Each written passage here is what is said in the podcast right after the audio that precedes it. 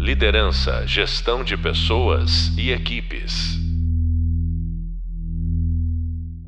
Olá, pessoal, bem-vindos e bem-vindas. É, hoje eu tô com mais uma convidada para bater um papo com a gente, a Marcele Barros, que é gerente de engenharia mobile no mercado financeiro e tem o propósito de transformar a vida é, das pessoas através de linhas de código.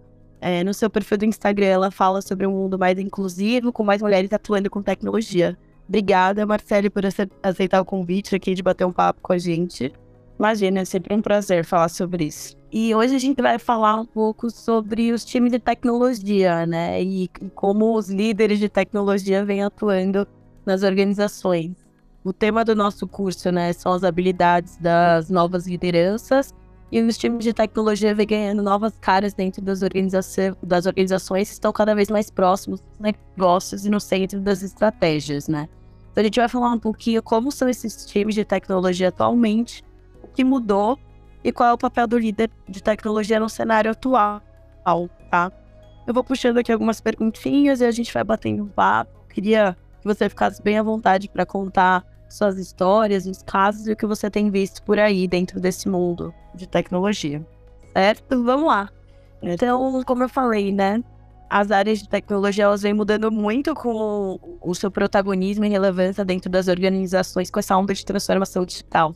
É, mas, sério, como que você enxerga essa transformação e o que você viu mudar dentro dos times de tecnologia nos últimos anos? Bom, primeiro, antes da gente falar de transformação digital, eu queria dar clareza do que é a transformação digital, né? Porque hoje, quando a gente olha, inclusive nas mídias, né, sobre transformação digital, sempre é falado muito na tecnologia, inteligência artificial, machine learning.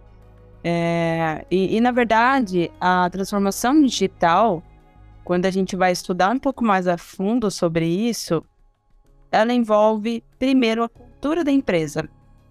Por quê? Porque não existe uma transformação digital sem primeiro você ter um direcionamento que parte, inclusive, dos executivos e executivas da empresa, para ter esse mindset do que é se transformar digitalmente.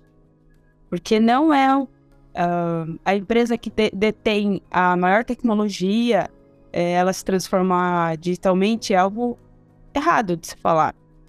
Porque é um conjunto de coisas que a gente precisa ter, de iniciativas para realmente se transformar digitalmente.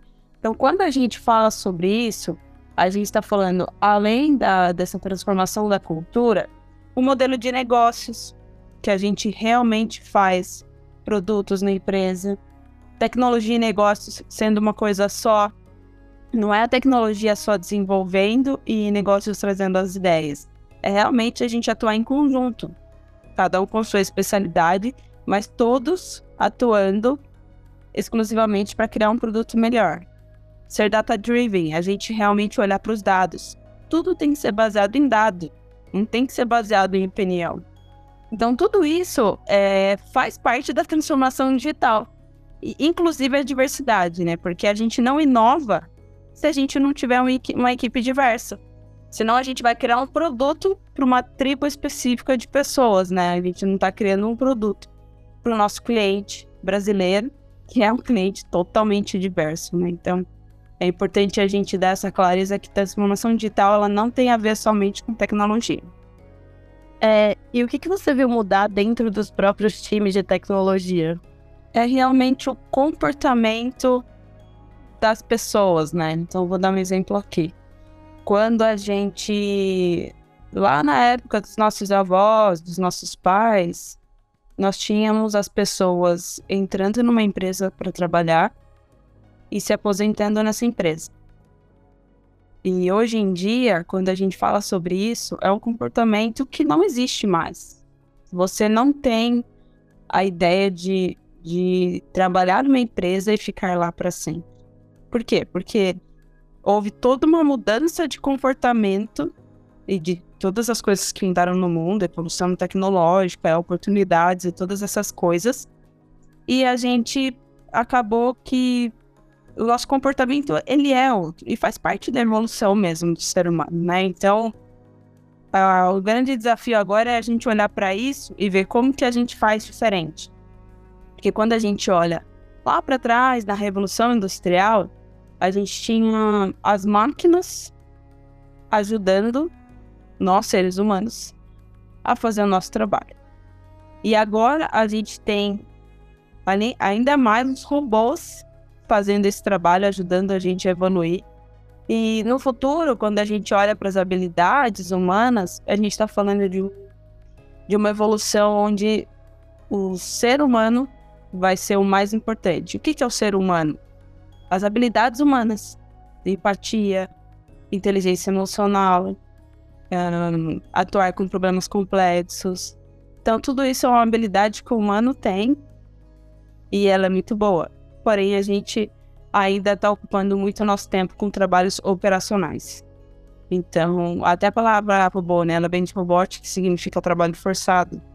Então, a gente cada vez mais vai ter os robôs ocupando esses empregos, né? Que a gente vê muito na mídia falando sobre, nossa, daqui cinco anos, mais de 50% dos empregos irão deixar de existir.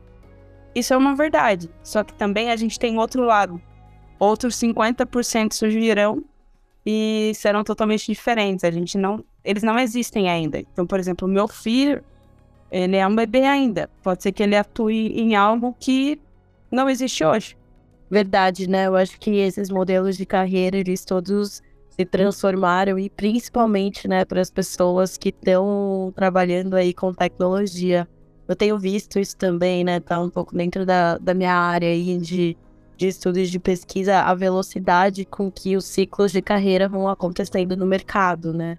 é, e o, a mudança do comportamento das pessoas. E agora, né, você como líder de tecnologia, você também tem um papel diferente, né? Um papel de liderança, né? Antes era uma visão muito mais de longo prazo dos times, muito mais, às vezes, focada na parte técnica e com essa visão, né, de transformação digital, de mudança de cultura, de mudança de visão de carreira, quais que foram os desafios que você enfrentou aí junto com com os, com seus times, né, na sua experiência de líder, é, e o que, que você levou para eles como líder de tecnologia? Quando a gente foi educado nesse modelo de evolução industrial, nós fazíamos a nossa filinha para entrar na sala de aula e a gente tinha o professor ou a professora passando as coisas que a gente precisava fazer. A gente, por exemplo, não foi estimulado a uma roda de conversa, nós colocarmos as nossas opiniões ou as nossas análises sobre determinados problemas. E a partir do momento que a gente entra numa empresa, a gente começa a atuar como líder, as pessoas elas estão acostumadas a ter a liderança falando exatamente o que eles precisam fazer. Mas por quê? Porque a gente foi educado para isso. A gente foi educado para trabalhar numa coisa específica. E o grande desafio é a gente mudar esse mindset e que, na verdade, a liderança, sim, eu costumo falar que eu não sou melhor do que eles, eu só tenho um pouco mais de experiência, porque eu já errei bastante. Então, essa é a nossa única diferença. E essa construção do futuro é em conjunto ela não é algo. Obviamente que a liderança ela precisa mostrar uma estratégia, ela precisa ter um direcionamento, mas ela não vai dizer todas as respostas. Por quê? Porque a gente não tem todas as respostas. A gente precisa da equipe para construir isso em conjunto. Então, os maiores desafios foi movimentar tudo isso que tem a ver com mindset. A gente não está falando aqui de aprender uma nova tecnologia. a gente está falando aqui de comportamento. Eu não, não costumo falar soft skills porque é, elas não são nada soft. É, na minha visão, assim, tem que ser human skills, né? As habilidades humanas. A gente precisa fortalecer o que é humano. E aí a gente olhar para o problema e falar, beleza, como que a gente vai construir tudo isso em conjunto?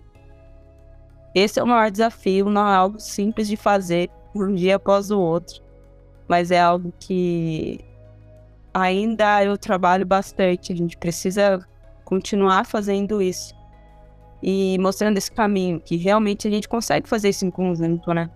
A Brené Brown fala sobre vulnerabilidade, né? A liderança ela ser vulnerável. A gente precisa falar sobre isso.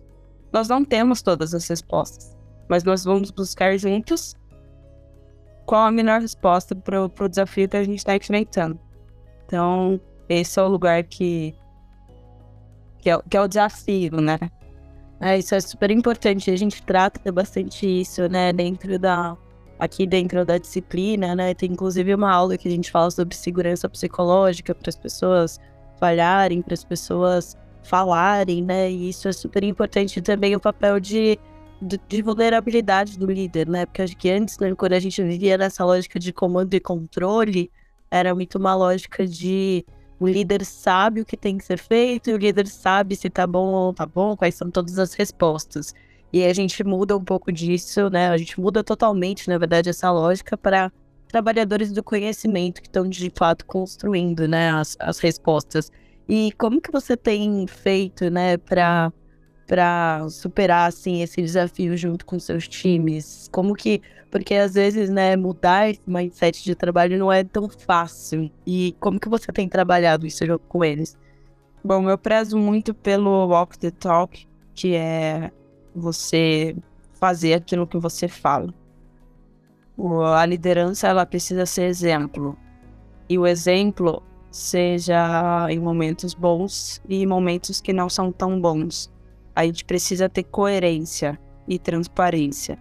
A partir do momento que as pessoas começam a perceber que a gente tem a coerência e a transparência, a gente começa a confiar mais.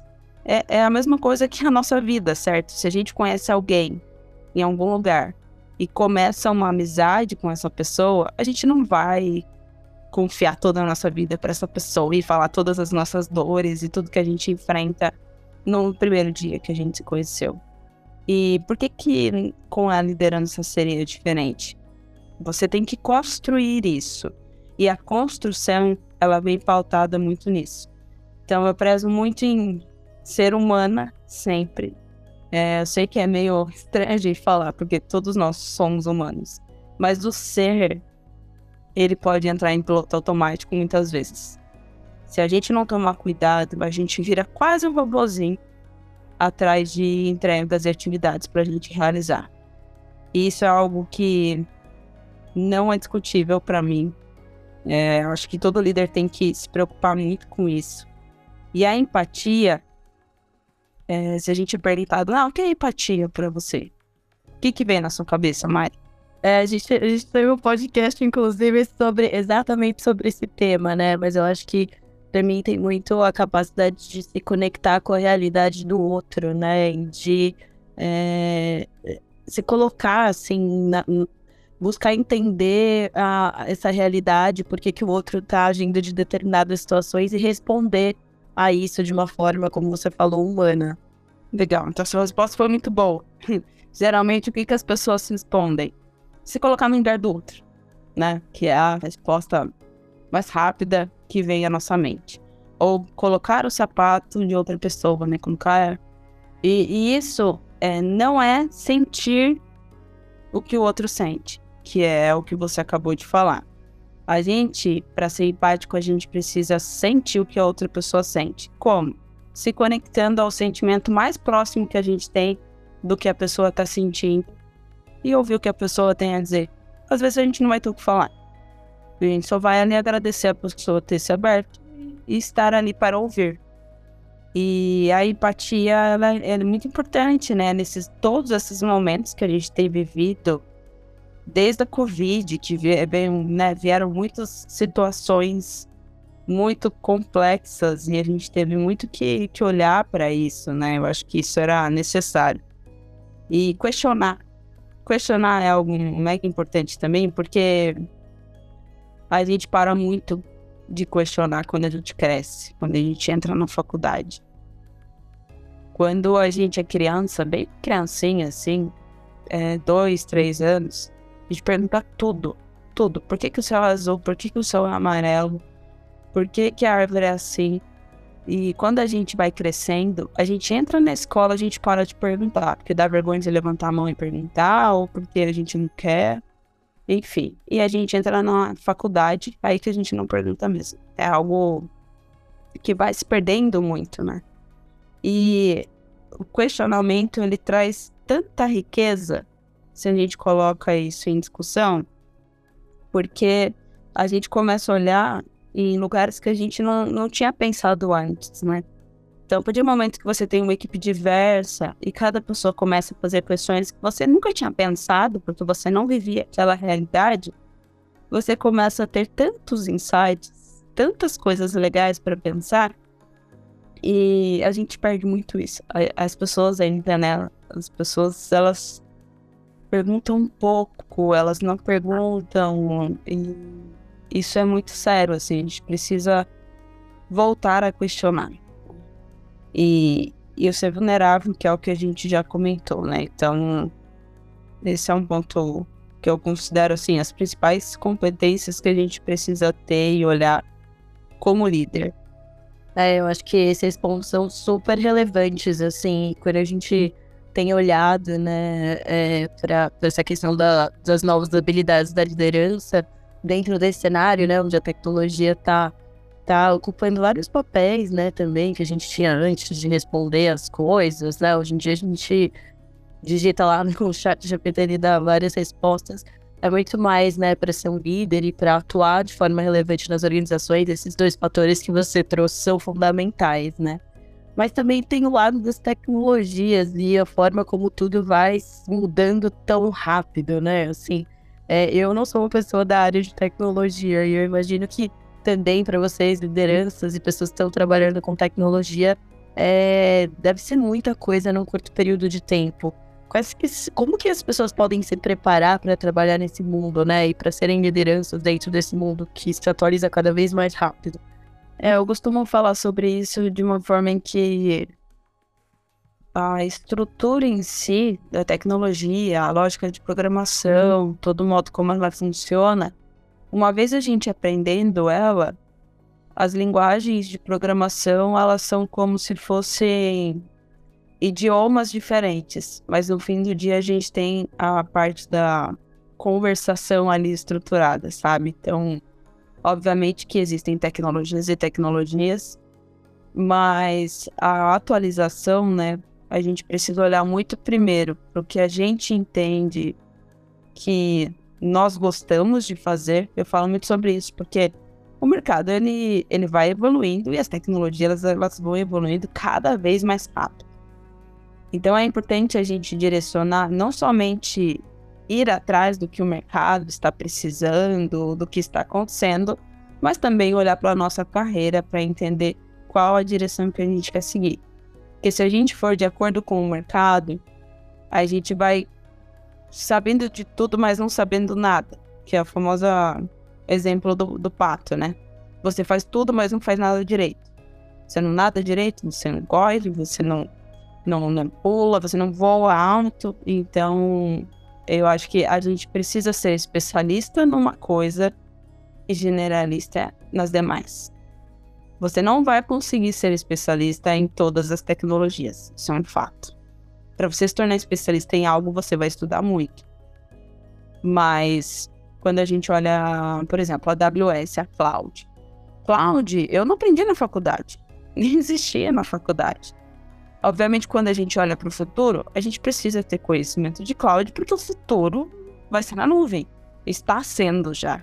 Então, se você não se atualizar em relação a isso, você vai acabar não se adaptando, porque o futuro já é esse. Mas, obviamente, é, por exemplo, analytics, né? Estudar dados. Você tem que entender como funciona toda essa parte de análise de dados. Quer dizer que você vai ser um cientista? Se você quiser, tudo bem. Mas se você não quiser, você vai entender como funciona uma dinâmica, você vai entender como é feito, quais são as equações matemáticas que são feitas, quais são as linguagens que podem ser utilizadas para isso. Então, vai um, um, mundo ali também de curiosidade e criatividade ao mesmo tempo. Acho que isso faz toda a diferença também na nossa evolução de conhecimento, né? Então, por exemplo, você falou do chat GPT.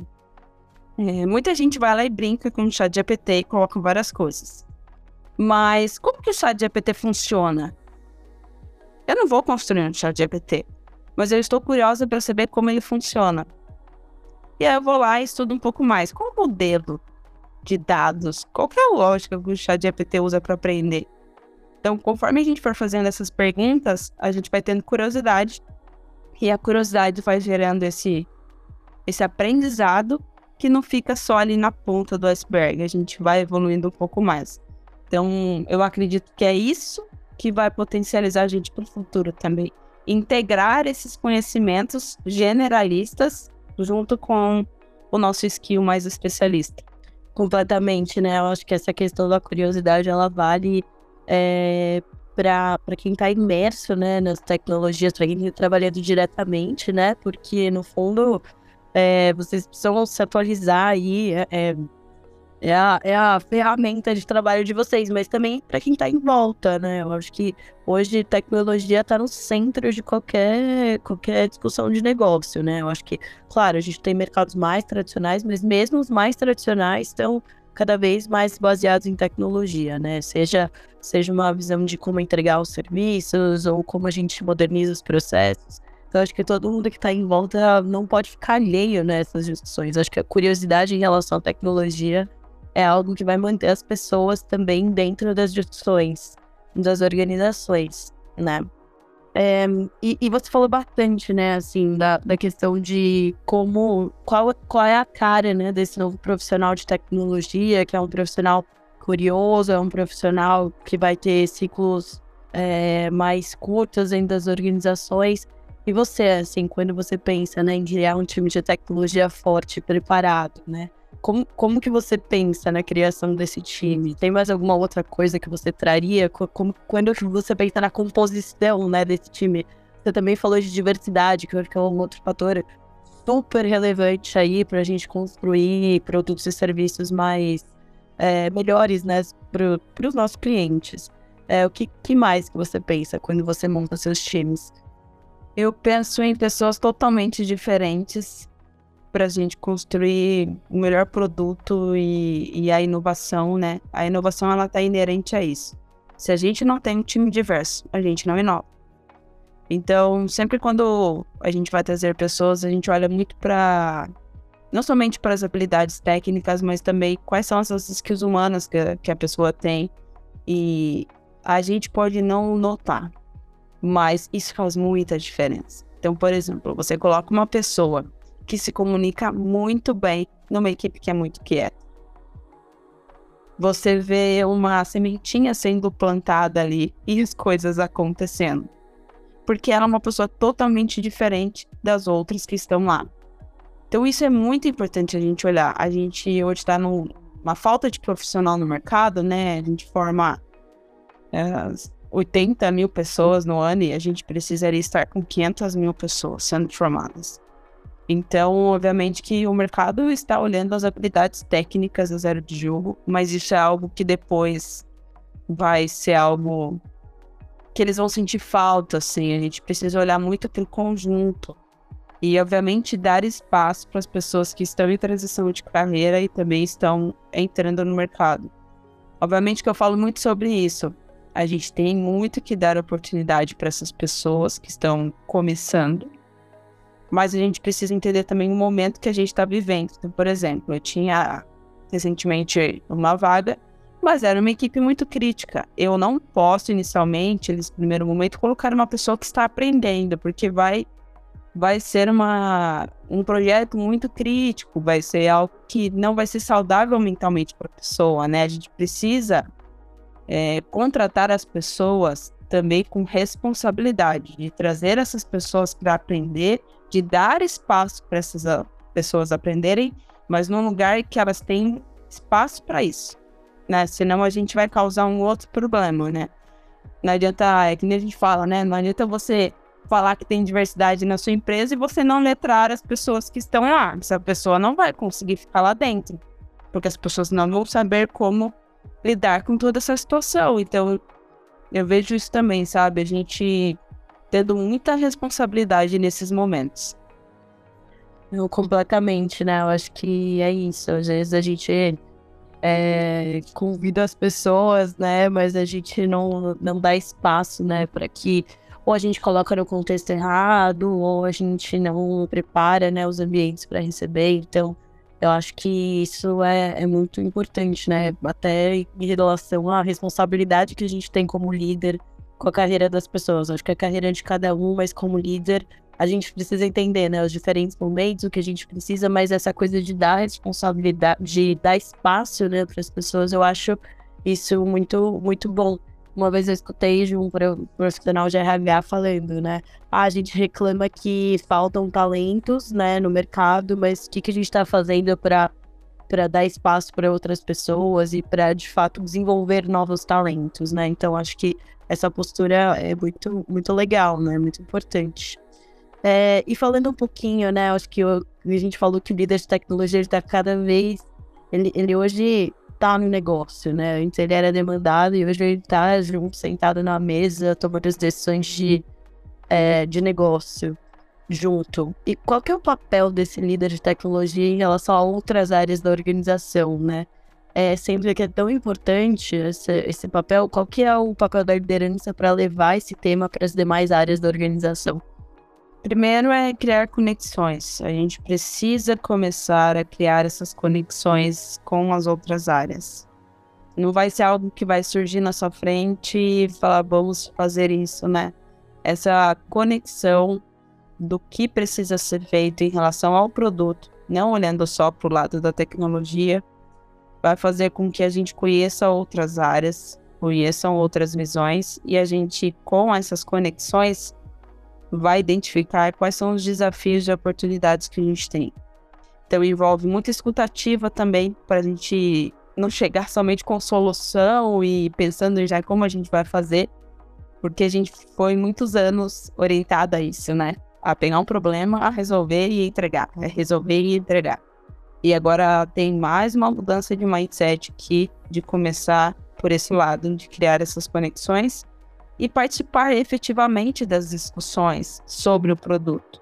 É aquela reunião que você não pode deixar de participar. É importante você participar junto com as pessoas para que você vá ganhando cada vez mais conhecimento e consiga influenciar também com a sua visão de tecnologia, porque a gente juntando todas essas habilidades, a gente com certeza vai chegar num produto muito melhor e com certeza muito mais eficiente também, porque todas as pessoas estavam à mesa para discutir, né? É, com certeza, né? Até uma visão de como entregar, né? Porque eu acho que uma coisa que acontece muito são muitas, muitas ideias, mas como que a gente de fato vai entregar né, esses produtos e serviços? E, e, queria que você contasse um pouco dessa experiência, porque eu passei por um processo ali de transformação digital, onde a gente implementou estruturas, né? É, de, de negócio junto com tecnologia. E o primeiro desafio que a gente encontrou foi botar esse pessoal para conversar, né? Porque são linguagens muito diferentes às vezes.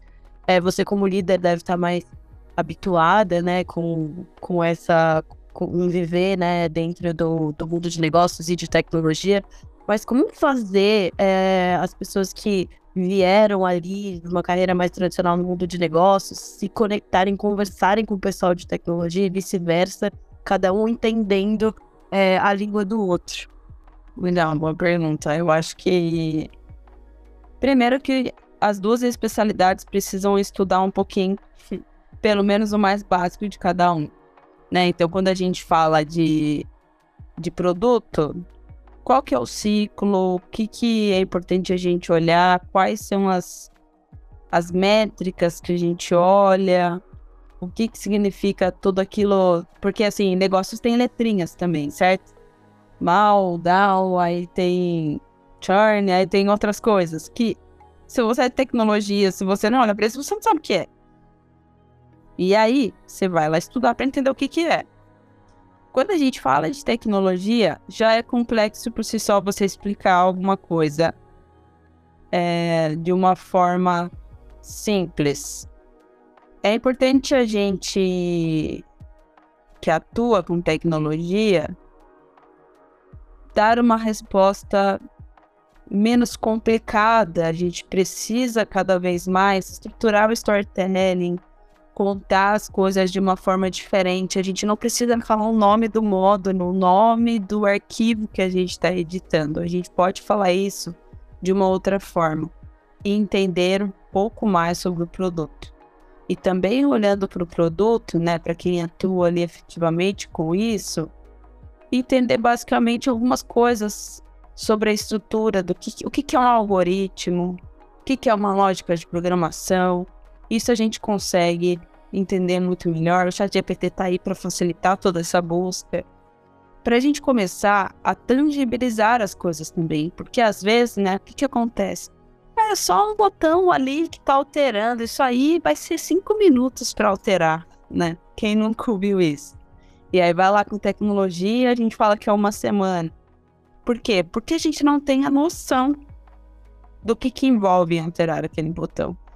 Quando eu estudo muito futuro, né? E quando a gente olha para as habilidades do futuro, uma das coisas que vai acabar acontecendo é esse estudo sobre tecnologia no início das nossas vidas. Pode ser que seja no ensino fundamental ou no ensino médio, porque independente da profissão que você tiver, tudo vai estar pautado com tecnologia. Então, vou dar um exemplo. Se você quiser ser médica, você vai fazer um aplicativo? Não. Mas esse conhecimento prévio da fundação do que é a tecnologia, o que é lógica, você vai desenvolver.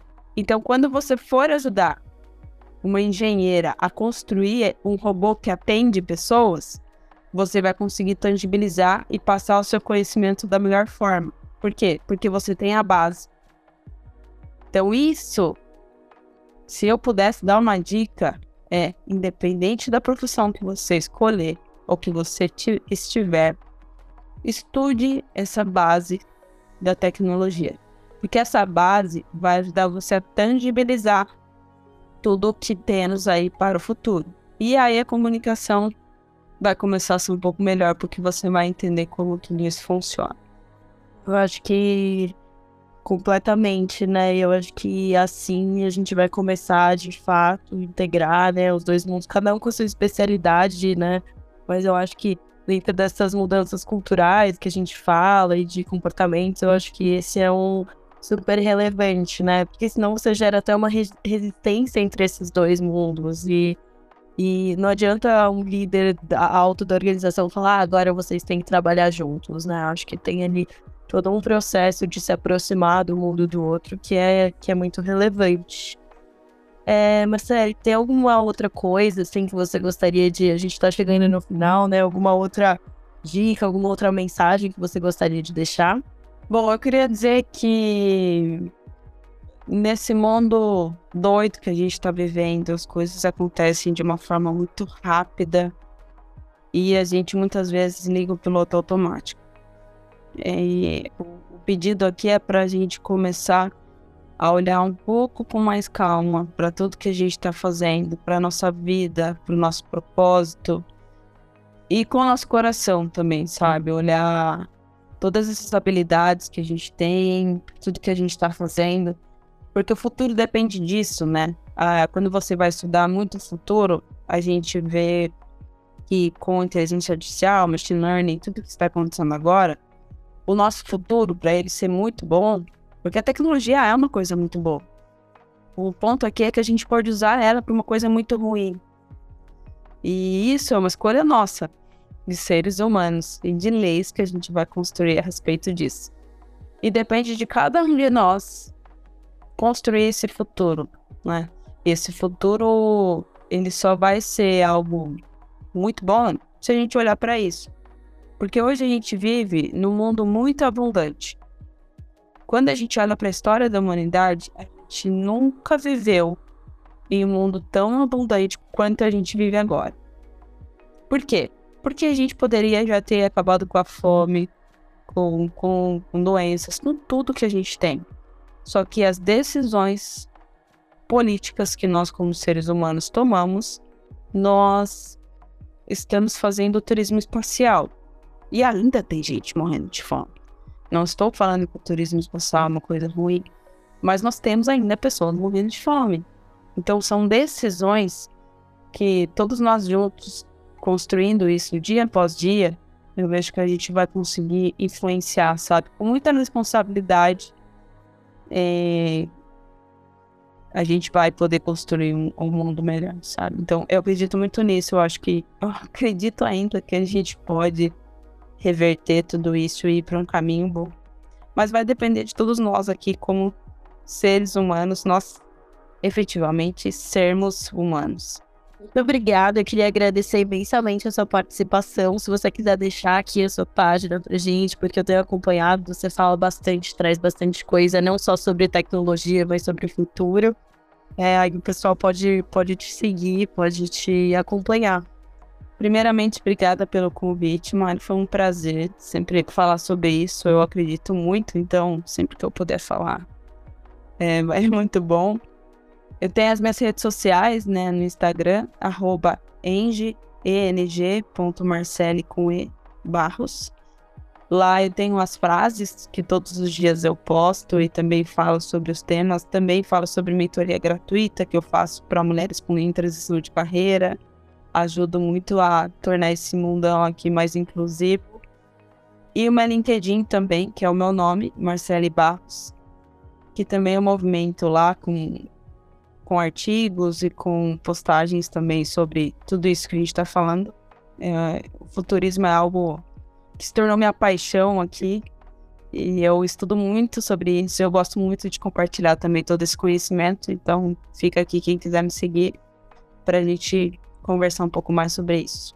Muito obrigada, viu? Acho que é, é inspirador escutar né, mulheres que estão fazendo esse papel de liderança que estão trazendo outras pessoas e que estão de fato trabalhando para um mundo mais inclusivo, né, dentro desse mundo da não só da tecnologia, mas mas esse mercado de trabalho aí em constante transformação. É, obrigada de novo, pessoal. Obrigada por quem escutou também. A gente tem aqui a nossa última aula do curso falando sobre esses novos papéis dentro das organizações digitais. Então, vejam também a aula, se aprofundem é, no texto que está no e-book também a gente fala um pouquinho mais sobre esses, esses papéis, como o papel de tecnologia se relaciona com produtos, com design. Também foi o tema do nosso outro podcast. E é isso, até a próxima. Liderança, gestão de pessoas e equipes.